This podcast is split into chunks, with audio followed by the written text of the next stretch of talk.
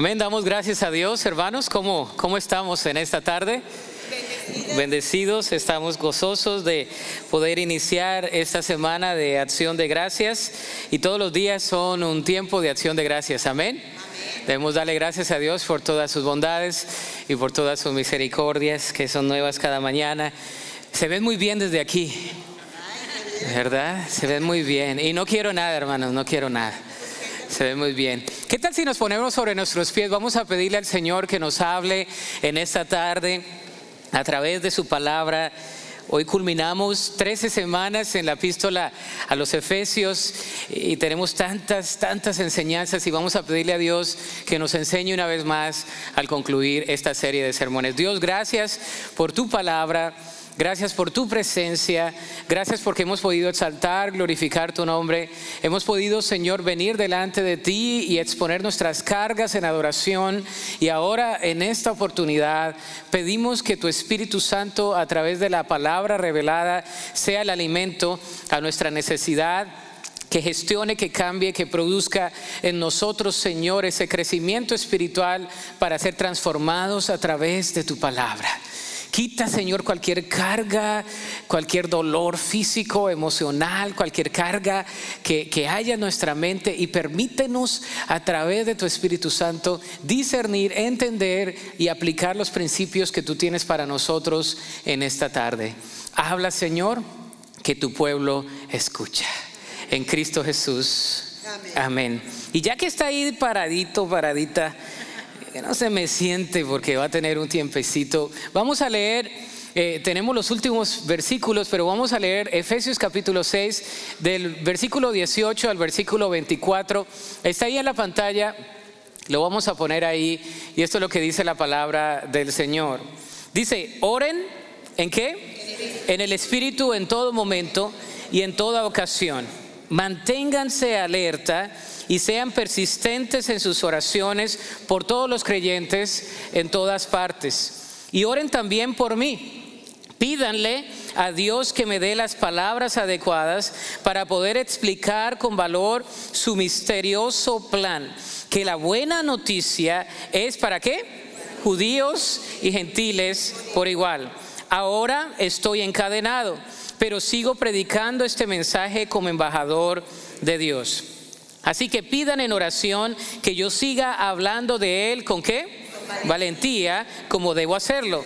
Para tenerlos al tanto, Tíquico les dará un informe completo de lo que estoy haciendo y de cómo me va.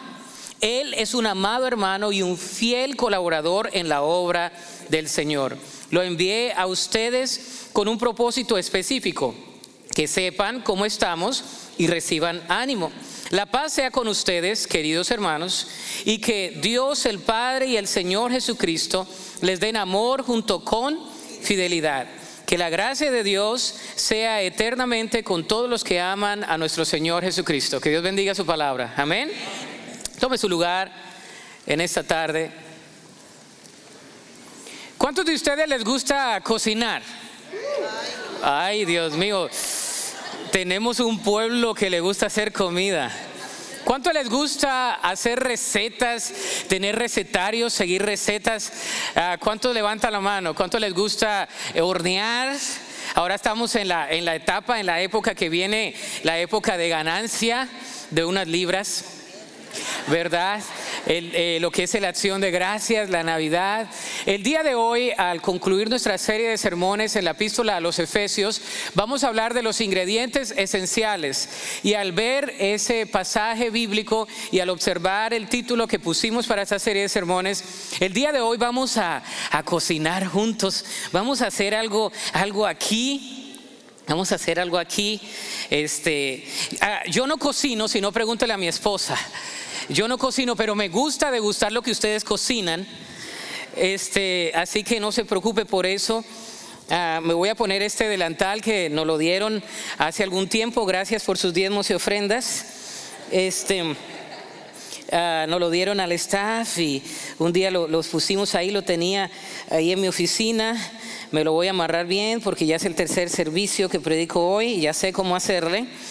Entonces, hoy vamos a hablar de los ingredientes esenciales para la receta de, de nuestra vida cristiana. nosotros como seguidores de Cristo tenemos muchos ingredientes que el apóstol Pablo nos ha dado en la epístola a los Efesios. Si usted no ha venido en los otros eh, mensajes, hoy es la... Eh, treceava semana, eh, en las últimas trece semanas hemos hablado de la epístola a los Efesios y hemos dicho que los primeros tres capítulos hablan de...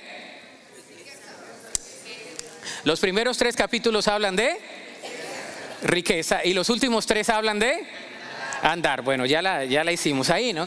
Pero el día de hoy vamos a hablar, ¿se acuerda que la semana pasada hablamos de la armadura de Dios? Hablamos de, lo que el apóstol Pablo nos explica la armadura de Dios. Sin embargo, al concluir la epístola, el apóstol Pablo es muy descriptivo, prescriptivo y aplicativo en el hecho de lo que hace con nosotros. Dice algo muy especial. Dice allí que el primer ingrediente es orar en el Espíritu. Léalo conmigo. Orar en el Espíritu. Así que vamos a ponerlo aquí. ¿Verdad? Este es el ingrediente, el primer ingrediente. Y vamos a echarle harina. Yo no sé qué he estado haciendo en este día, pero tenemos harina aquí. Y como ya es el último servicio y el más concurrido, entonces vamos a echarle más. Más harina. Yo creo que es como no sé, quizás vamos a hacer unas gorditas o probablemente unos muffins, porque después va a haber los ingredientes, ¿ok? Vamos a echarle más porque igual ya se va a acabar. ¿Sabe qué?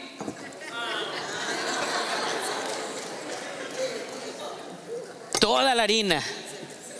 Ya le echamos la harina. ¿Sabe por qué? Orar en el Espíritu. El apóstol Pablo nos ha estado hablando de la relación con Dios. Los dos primeros capítulos hablan de las riquezas que tenemos en Cristo. Nos hablan de la posición que tenemos en Cristo, la identidad que tenemos en Cristo, ¿verdad? Las herramientas que tenemos en Cristo. Si vamos entonces al, capítulo 2, nos habla del capítulo de la gracia. Es por gracia que somos salvos por la fe a, través de Cristo Jesús. En el capítulo 3 nos habla de esa posición que tenemos espiritualmente en los lugares celestiales con Cristo y se hace una relación a Colosenses también, a esa epístola. Y después nos trasladamos al capítulo 4 y 5, donde hablamos de las relaciones y de cómo vivimos nuestra vida cristiana y cómo practicamos nuestra cristiandad. Y nos habla de que debemos andar en santidad nos habla de que debemos andar en unidad y nos habla de que debemos andar en comunión con Dios para andar con los demás, las relaciones entre la pareja, entre padres e hijos, entre los jefes, ¿verdad? Y los empleados. Y nos habla de la, de la armadura espiritual. Y nos habla de verdad, de que tenemos el cinto de la justicia, verdad, eh, la coraza de justicia, que es el, eh, verdad, la coraza de justicia. Después hablamos del yelmo de la salvación, la espada del espíritu, el escudo de la fe, las sandalias de la paz, que es Cristo. Pero en los versículos 18 en adelante nos habla de que usted y yo podemos entender acerca de la armadura de Dios, pero si no oramos, no vale de nada. Tenemos que orar y es a través de la oración que nos ponemos la armadura espiritual. Es a través de la oración que podemos estar firmes. Es a través de la oración que el concepto y el precepto se hace aplicativo y lo podemos adoptar. Debemos orar mucho más. Estamos en una guerra espiritual. Santiago capítulo 1 versículo 14 dice, sino que cada uno es tentado cuando de su propia concupiscencia es atraído y seducido. El apóstol Pablo nos habla que estamos en una batalla espiritual. El apóstol Pablo nos dice que hay una guerra espiritual y hay una, una, guerra angelical. Nuestra lucha no es contra sangre y carne, sino contra principados, contra potestades, contra gobernadores de las tinieblas, ¿verdad? Contra huestes espirituales de maldad en las regiones celestes. Por lo tanto, ponernos la armadura de Dios para que habiendo terminado estemos firmes. Pero debemos orar y dice que el enemigo está tentándonos, la carne nos está atrayendo y nos está seduciendo. Hay dos palabras aquí en el griego que nos hablan de tentado y atraído. La palabra tentado nos habla de aquella ilustración de los que van a pescar. ¿Cuánto les gusta la pesca o cuántos van de cacería? A ver, los que pescan, por favor. De perdido una gripa o algo. Ok. Algunos, yo no, yo no pesco mucho, he tratado algunas veces, tienes que tener mucha paciencia. Eh, en el original nos habla de que el enemigo es paciente. Y el enemigo pone ahí en la carnada, usted ha visto los pescadores que saben, saben dónde eh, echar la red, ¿verdad? Dónde eh, echar ahí lo que sea que echen. Y, y echan allí, ¿verdad? También lo que sea que echen. Y para agarrar el pez. Y cuando lo echan, tienen paciencia. Están ahí parados, sentados, una hora, dos horas. Y hace el agua así, dice, ahí vienen los pescados. Y están esperando. El enemigo es paciente para que nosotros seamos atraídos y seducidos. Y cuando usted y yo no tengamos la armadura de Dios puesta, viene a atacarnos no con una espada, sino por ahí por donde usted y yo tenemos una abertura y por ahí es donde entra el enemigo y ahí es donde nos agarra sin la armadura puesta, porque no oramos. Efesios nos habla de la provisión de la oración y nos habla que debemos orar generalmente y específicamente. Voy a poner aquí, yo creo que es un muffin porque le estamos echando azúcar. ¿A cuánto le gusta el azúcar? Eh, unos respondieron que sí, pero otros se nota que comen azúcar. A ver, aquí está la azuquitar. Pues, pues ¿sabe qué? Echémosle todo. Es el último servicio. El azúcar. Bueno, es dañina, ¿no? Pero, pero ¿cómo sabe de rico? ¿Verdad? Uy, aquellos pies así después de una buena comida. Lástima que estoy en una dieta vegana por las últimas siete semanas, pero esos, esos pies tan ricos. Así es el enemigo. Se presenta con lo más delicioso. Y entra en los creyentes que no tienen la armadura puesta para atacar, para hurtar y para destruir. La palabra de Dios dice que el enemigo está atento buscando a quién devorar. Martín Lutero dijo lo siguiente, el ser cristiano sin orar es tan posible como estar vivo sin respirar. El ser cristiano sin orar es tan posible como estar vivo sin respirar. Es decir, el creyente que no ora no es creyente. Porque el creyente debe, debemos orar. Y dice que debemos orar generalmente y específicamente. Mahatma Gandhi, que no fue creyente para nada, fue un hindú en su religión, oraba a sus dioses y decía lo siguiente, orar no es pedir, Orar es orar del alma, es una admisión diaria de un reconocimiento de nuestra debilidad. Es mejor orar con corazón y pocas palabras que con muchas palabras y poco corazón. Dios quiere que oremos.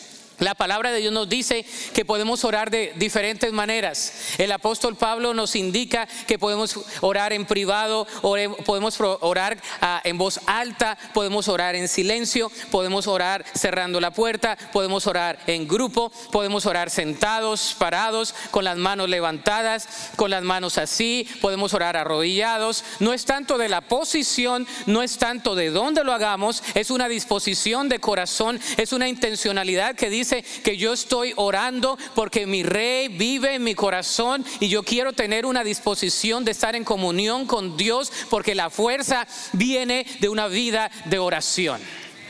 Oramos en el Espíritu. El Espíritu gime con gemidos indecibles, dice la Biblia. Y dice que cuando no ha sentido usted que a veces no quiere orar, ¿cuántos han sentido pereza para orar? Ay, los demás son tan santos. Qué iglesia tan santificada. A veces no tenemos ganas de orar, pero el Espíritu Santo nos trae qué? Convicción. Y dice, ora, intercede, alábame. El Señor Jesús no dijo tanto de los religiosos que oraban con su rutina, sino que decía que fuésemos aquellos que oran de corazón como los publicanos que decían, Señor, mira mi corazón, me arrepiento de soy un pecador arrepentido. Podemos orar de diversas maneras, de diversas posturas, pero la palabra de Dios nos dice que debemos orar con una súplica. en todo momento. Hay religiones, sabe que estuve en la India el año pasado y oran bastante.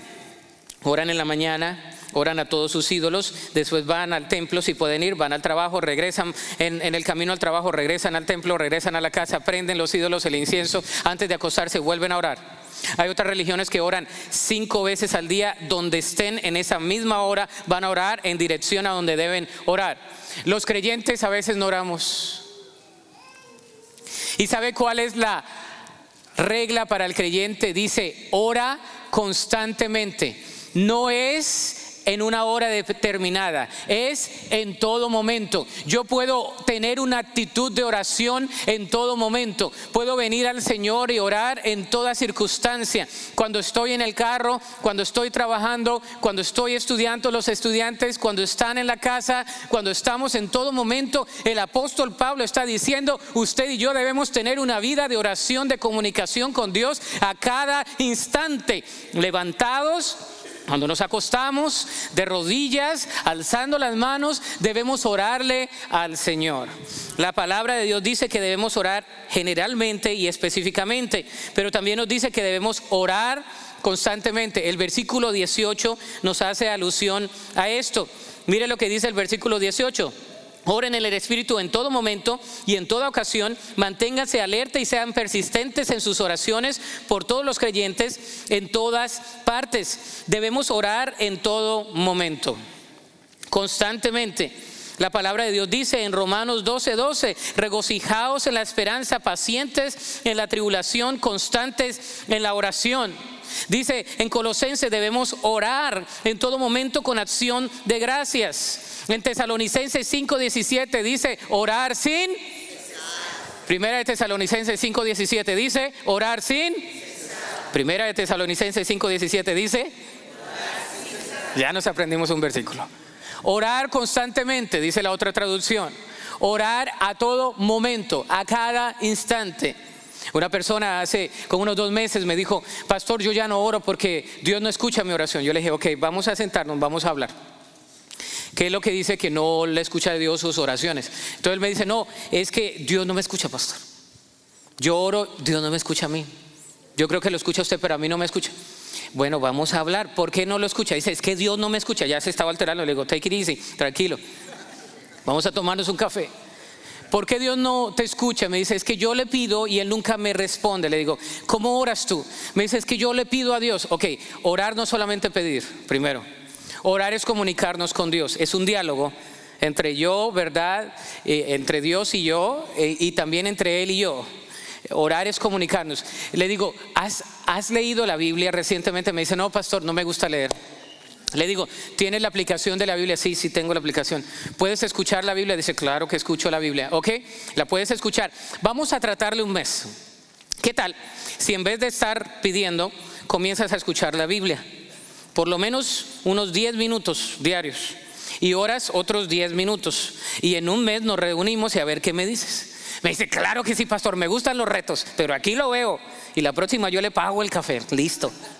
Venimos y después del mes le dije, ¿cómo te fue? Me dice, pastor, es diferente. Porque fíjense que me puse a escuchar la Biblia y el primer día escuché 10 minutos. El segundo día escuché 15.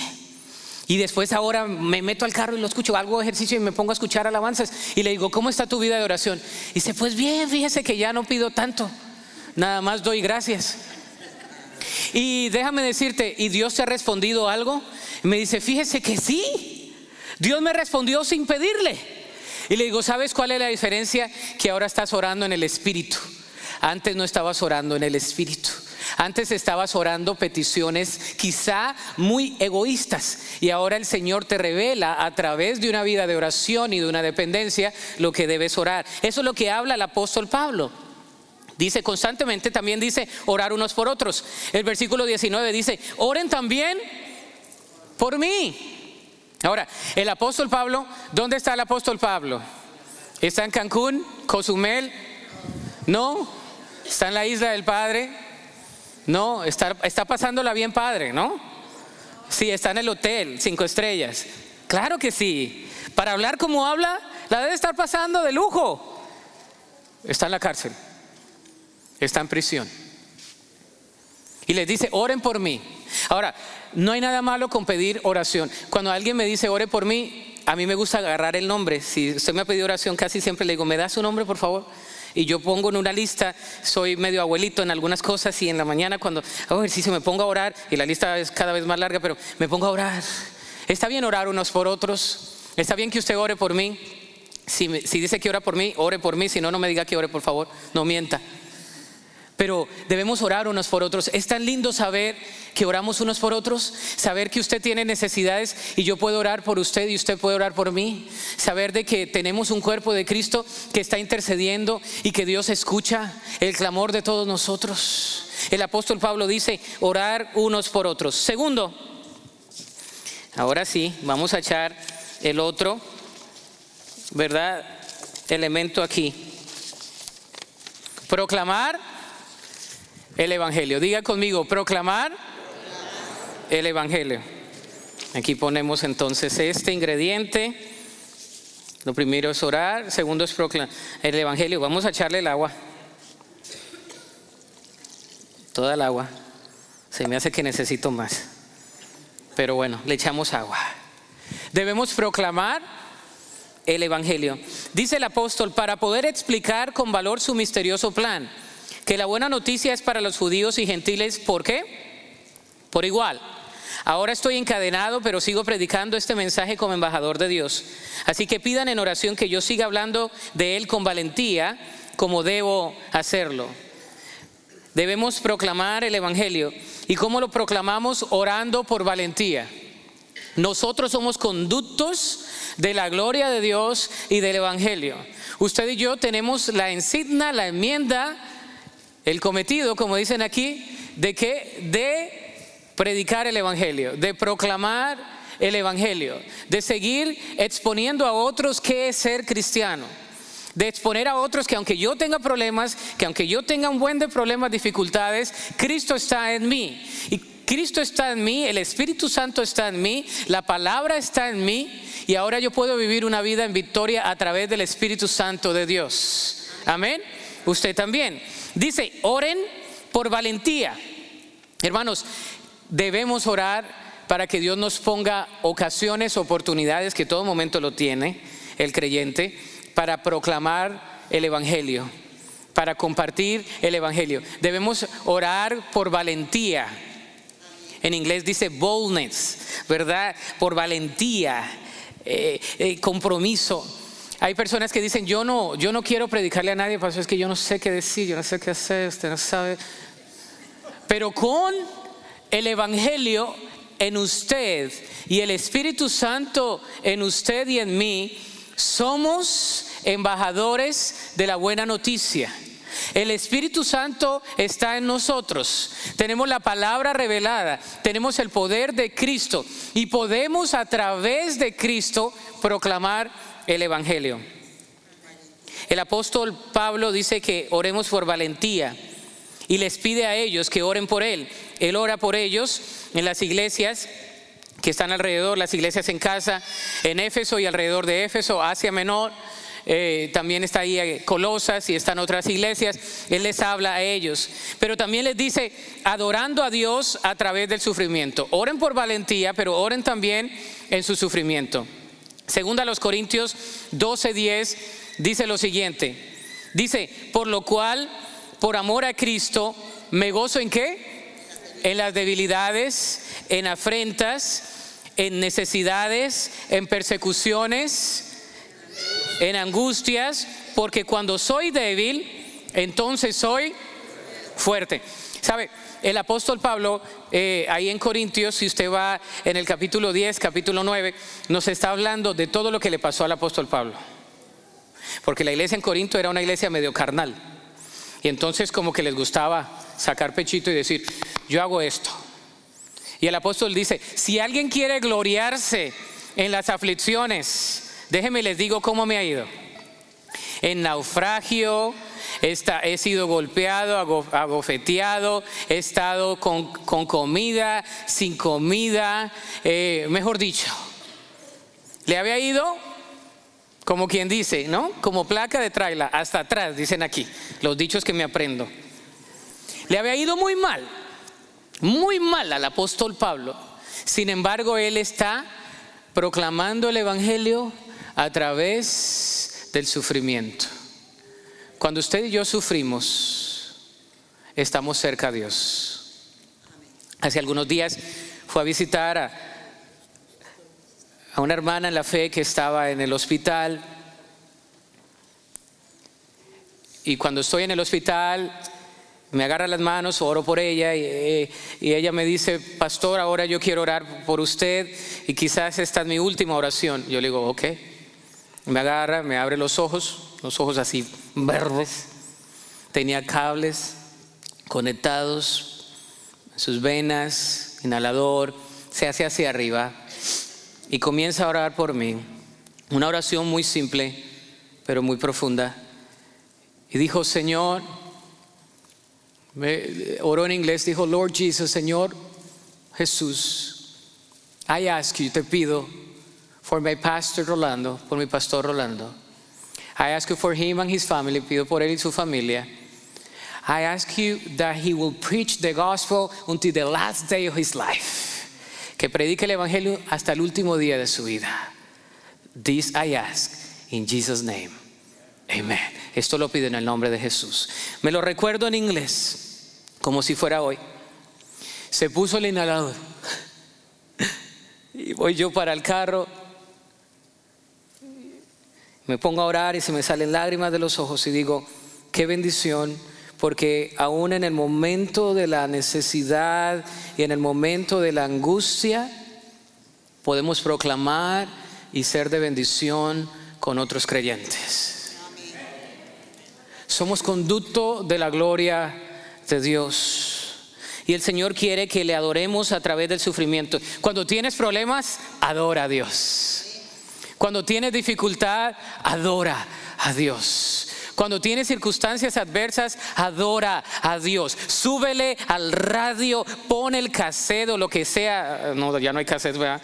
El CD o el USB. O pon Pandora o Spotify o iTunes ¿verdad? Pone YouTube, pone alabanzas, adora a Dios, porque en medio de la debilidad Dios se manifiesta. En medio de las circunstancias adversas, la gloria de Dios se refleja. En medio de los momentos oscuros, la gloria de Dios alumbra. Es en esos momentos donde Dios alumbra. Adora a Dios, súbele, súbele allí el volumen. Y también dice sirviendo como embajadores Primera de Pedro 2, 9. Eder lo leyó, dice, mas vosotros sois linaje escogido, real sacerdocio, nación santa, pueblo adquirido por Dios para que anunciéis las virtudes de aquel que nos llamó de las tinieblas a su luz admirable. El apóstol Pablo dice, oren por mí, que estoy en prisión, para que yo hable con valentía, para que sea un buen embajador de la buena noticia. Usted y yo somos embajadores. Amén. ¿Sabía que usted y yo tenemos un título de embajadores? Somos los embajadores de Cristo. Suena como un grupo así, embajadores de Cristo. Vallenatos cristianos. Ah. Sí, había un, eh, un, grupo en Colombia, los hijos del rey salían así, con la acordeón.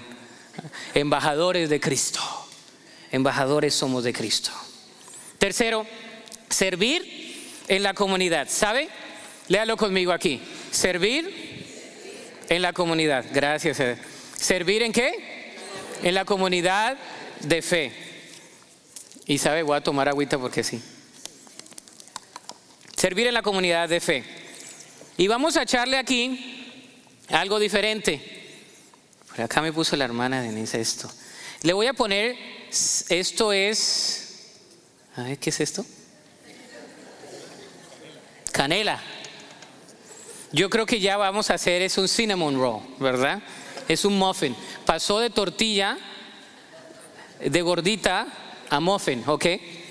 Porque ya le echamos, ya le echamos canela, hermanos. Y sabe que pues como a los latinos nos gusta el aceite, pues echémosle aceite también. Esta receta es mía, se nota que no cocino. Ahí está.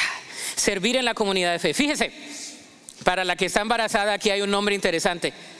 Para tenerlos al tanto, Tíquico les dará un informe completo de lo que estoy haciendo y de cómo me va.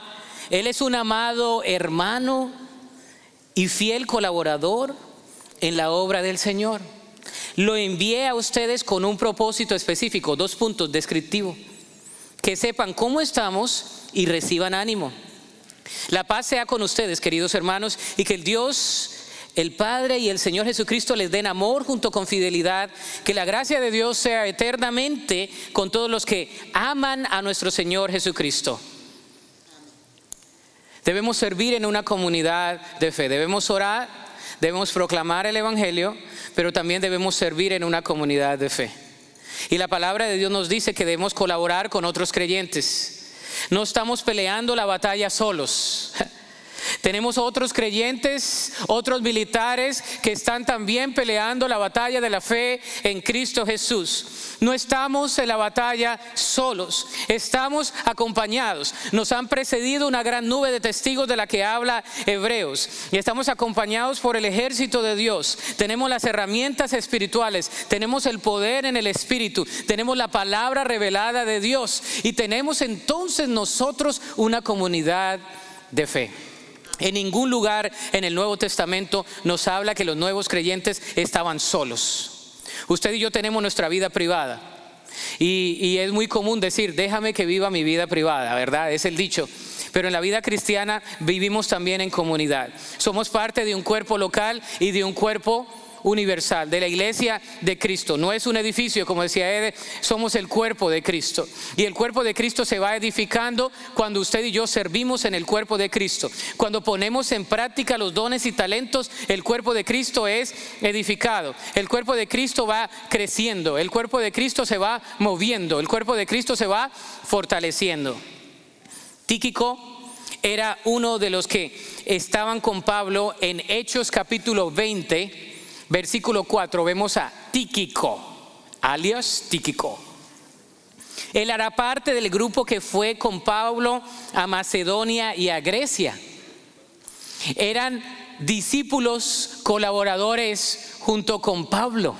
Habían ido con Pablo, era un pupilo de Pablo. Cuando Pablo dice, que ya no hay ningún lugar para alcanzar. Él está hablando de todos los discípulos que estaban reunidos en casas. En ese momento, más de dos millones de habitantes había sido conquistado luego con el Evangelio transformador de la gracia de Jesucristo. Era a través de los discípulos. Pablo entendió que él no podía hacer la obra solo. Pablo entendió que debía discipular a otros para que su efecto disipularan a otros. Por eso es que en nuestra iglesia hablamos de eso, por eso es que hay hermanos que van, como el hermano José Luis, el hermano Verdad Char, que vinieron de, de Georgia y estuvieron capacitando a otros creyentes, porque creemos en disipular aquí también localmente, acabamos un ciclo de discipulado donde usted puede compartir esos, eh, esos ingredientes especiales para que usted se multiplique. Hay muchas oportunidades de crecer como iglesia. No podemos solos, ¿no? Ah, hay un momento donde los niños crecen y usted les va dando en la boca la comida, ¿no? Hasta el momento donde el niño ya agarra la cuchara y se la pone en la boca. Y usted le quiere dar al niño chiquitito y él dice, no. Y dice, no. Lo puedo hacer yo. Y está y se ensucia todo. Y la mamá dice, ay, mejor le hubiera dado una boca pero queremos hacer las cosas solos. Hay una naturaleza pecaminosa en nosotros que es egoísta. No queremos compartir nuestra vida. Y la palabra de Dios nos habla de una comunidad, nos habla de que colaboramos con otros creyentes y también somos empoderados y comisionados. Entonces lo primero bajo esto de, de, servir en comunidades colaborando con otros creyentes y lo segundo es empoderando y comisionando. ¿Y qué es empoderando y comisionando? Empoderar es enseñar y dejar que hagan. En otras palabras, usted invita a alguien a que vea lo que usted hace, la segunda vez lo invita para que lo haga con usted y la tercera vez lo envía a que lo haga solo y usted lo apoya. Eso es empoderar. Amén. Delegar es nada más mostrar y dejar.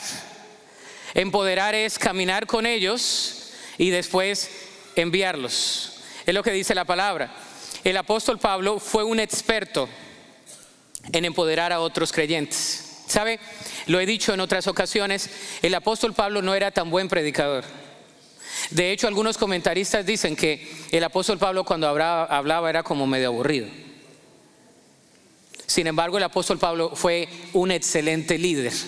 Supo empoderar y supo enseñar a otros y que ellos enseñaran a otros. Y por eso tenemos tipos como Apolos que predicaban y la gente decía, oh, eso fue una buena predicación.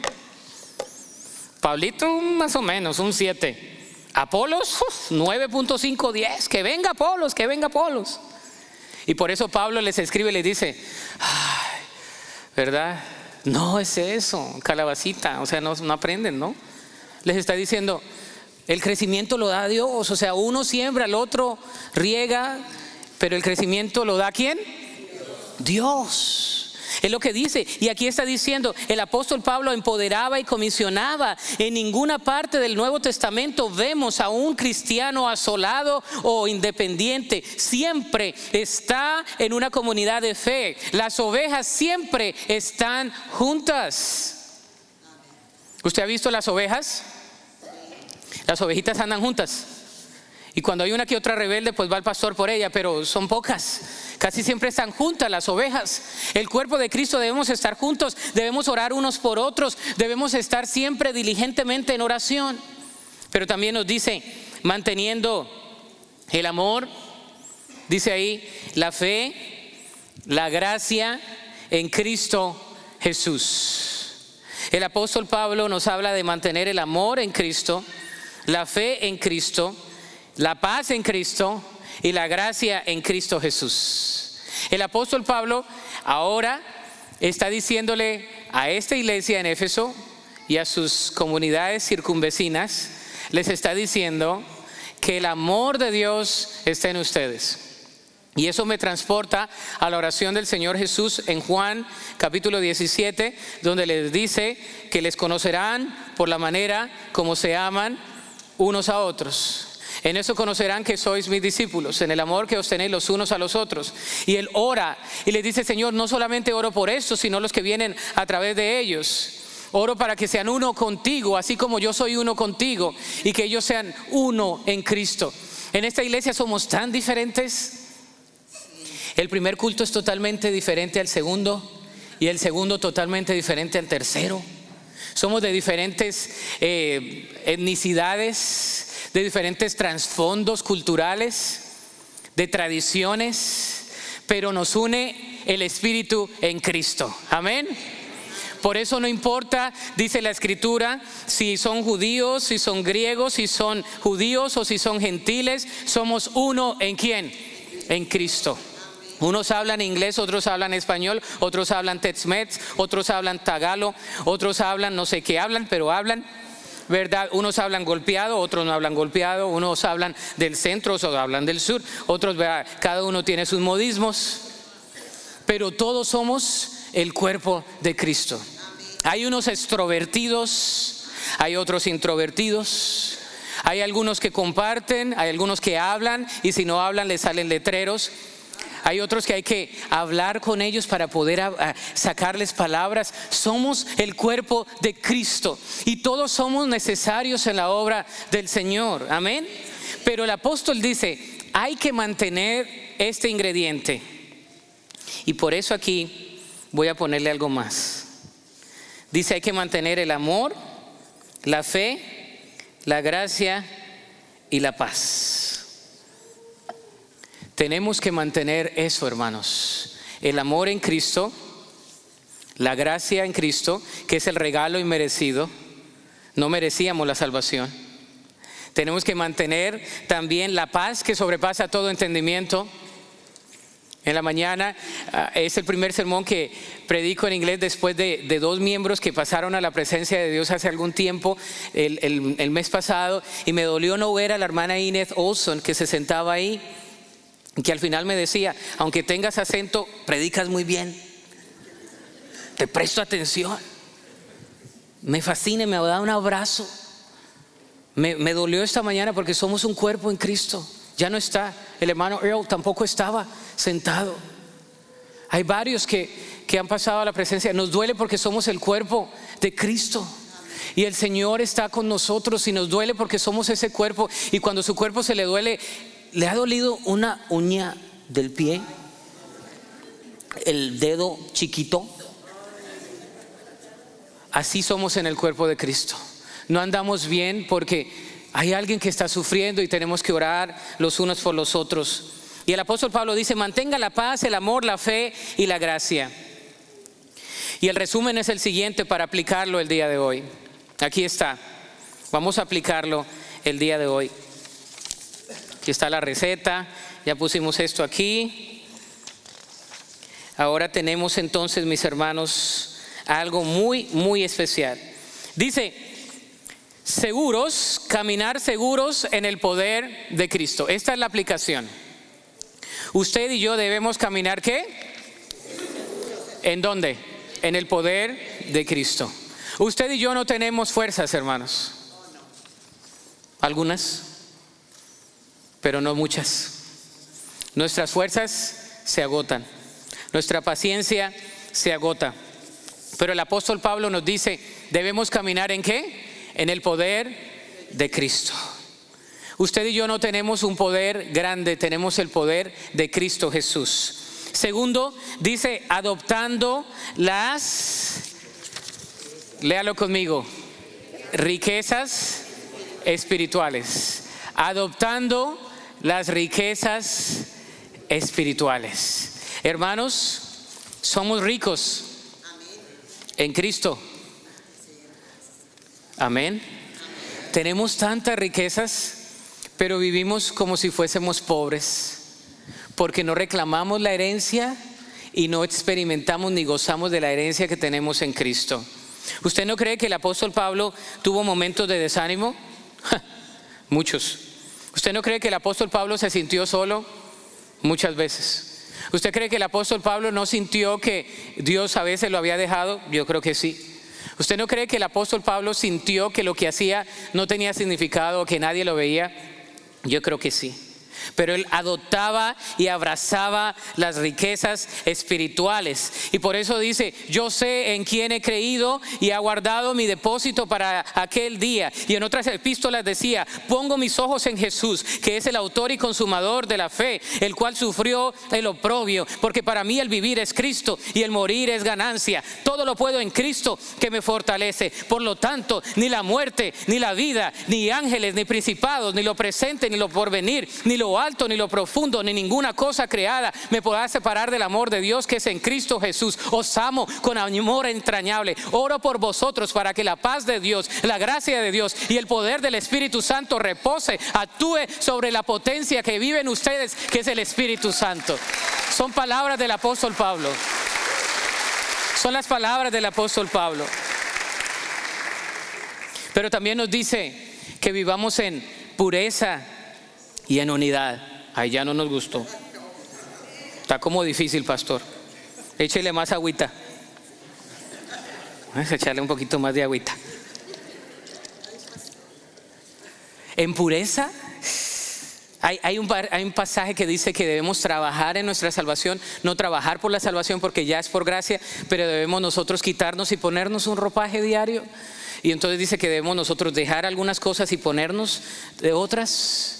Debemos ponernos la armadura de Dios y debemos trabajar en la pureza y en la unidad. No en la uniformidad, no podemos ser iguales, no nos vamos a, vestir de la misma manera. Somos diferentes, pero somos uno en Cristo. Amén. Y hoy nos damos cuenta, cuando vengamos en la iglesia en conferencia, vamos a ser diferentes y van a haber preguntas y van a haber situaciones, pero somos uno en Cristo. Pero debemos buscar la pureza y la santidad, porque sin la santidad nadie verá a Dios.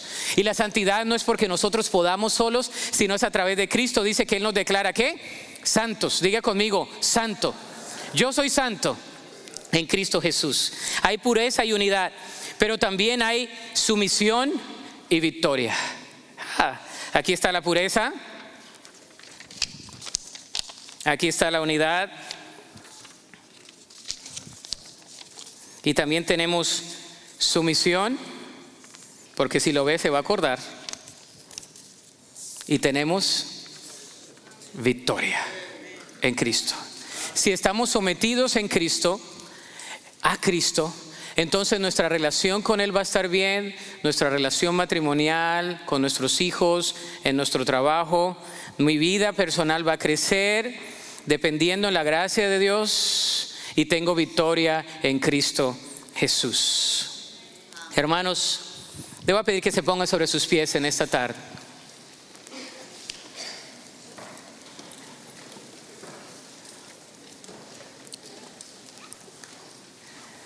Es solo por la gracia de Dios que podemos vivir nuestra vida. Y quizá tú te has sentido que no puedes mezclarlo.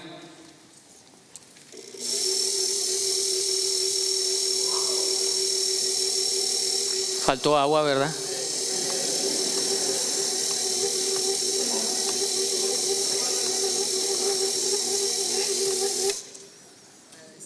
pero ya se mezcló. Cada uno de los ingredientes por sí mismos son horribles. Algunos, ¿no? Excepto el azúcar, que la agarras y mmm, qué rico.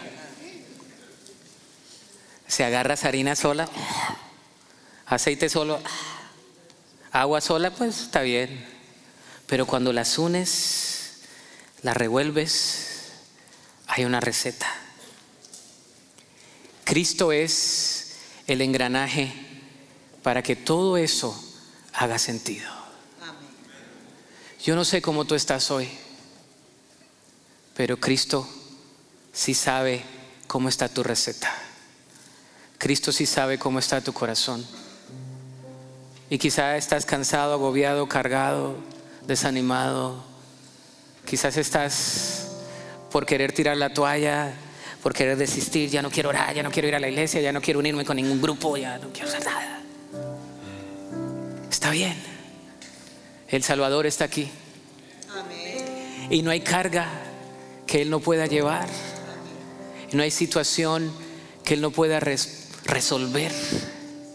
Si te sientes desanimado, muchas veces yo me he sentido desanimado también.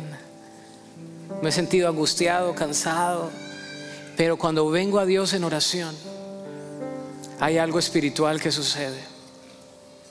Y cosas grandes pasan cuando, cuando oramos. Y yo te voy a invitar que inclines tu rostro. Y mientras inclinas tu rostro, si tú no conoces de Cristo, puedes comenzar tu relación con Cristo. Repite conmigo, di Señor Jesús, yo reconozco mi necesidad de ti. Reconozco que te he fallado múltiples ocasiones pero el día de hoy entiendo que tú viniste a morir por mí. Te entrego mis pecados y te pido perdón por ellos. Y yo recibo el regalo de la vida eterna el día de hoy. Yo quiero amarte y obedecerte y seguir tus caminos. Lo pido en fe, en Cristo Jesús. Amén. Todos con los ojos cerrados. Si tú has hecho esta oración por primera vez, no te vayas sin dejárnoslo saber. No te vayas. Pero hay otra invitación para todos los que hemos estado en estas 13 semanas aprendiendo en la epístola a los Efesios. Dios quiere que abraces sus riquezas y que vivas en su riqueza y que andes en su victoria. Mientras cantamos este cántico de adoración, tú vienes al altar y le dices, Señor, aquí estoy.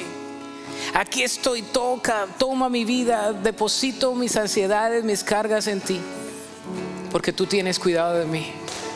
Ven a Cristo si le quieres, si quieres orar, si quieres agradecer, probablemente quieres agradecer a Dios nada más, pero el Señor está aquí, amén. Ven a Jesús, el altar está abierto. Vamos a orar.